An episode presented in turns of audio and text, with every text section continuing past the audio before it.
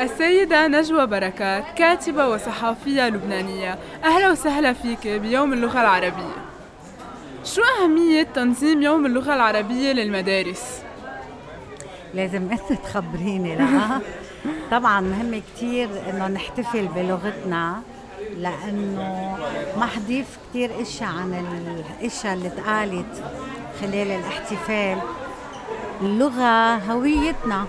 خصوصي ببلدان مثل بلداننا العربية اللي هي بلدان كتير معقدة ومركبة وأحوالها ليست على ألف ما يرام فبحس الواحد إنه يمكن آه، المكان الوحيد اللي ممكن ينتمي له بفخر وبراحة هو يعني اللغة؟ هو لغته أكثر من طائفته أكثر من انتمائه ل بتعرفي نعم. ضيعته لطائفته لعائلته إلى آخره شو رأيك بمستوى الطلاب يلي شاركوا بالمسابقة؟ كثير انبسطت الحقيقة. يعني كنت فكرة أني بدي أزهق بس ما زهقت. ولكن بنفس الوقت عندي مأخذ يعني آه، مع الجهد اللي كتير حلو اللي كان مبذول ومع المواهب اللي كتير آه، حقيقية وموجودة. بفتكر إنه يعني لازم يكون في هيك شوية اهتمام فيكم آه، لتقربوا ندفع أكثر من من الأدب العربي المعاصر والحديث مش نعم. بس الكلاسيكيات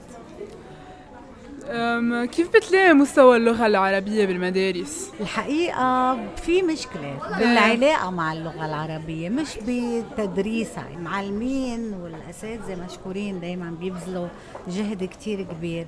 بس بفتكر إنه في علاقة ملتبسة شوي ومرتبكة بين الطلاب وبين اللغة العربية. هيدي هالعلاقة يعني واجباتنا نحن إنه نشتغل شوي عليها.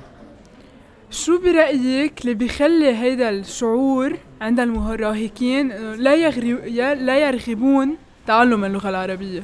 حبيبتي يمكن لأنه عم بقول لك المقاربة التي يتم تعليم اللغة العربية فيها تحتاج لمراجعة إيه. يعني آه، ضروري مثلا يدخل على البرامج المدرسية آه، آه، حصص لكتابة إبداعية ليقدر الطالب يعبر عن نفسه بلغته من غير ما يكون في توجيه قصري لإله.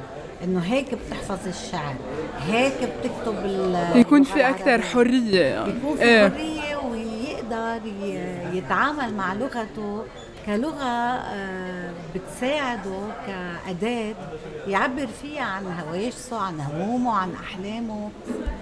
نعم. آخر شيء شو بتحب تقولي للشباب يلي ما بيحبوا اللغة العربية؟ بحب أقول لهم إنه اللي بيخرج من لغته آه، بيخرج من آه، كأنه بيخرج عاري إلى العالم. بينما اللغة آه، خاصة اللغة الأم هي سلاح يعني بدل ما يكون ضدك لازم أنت تقربه ليكون معك. نعم. فبقول لهم إنه اللغة العربية لغة حلوة.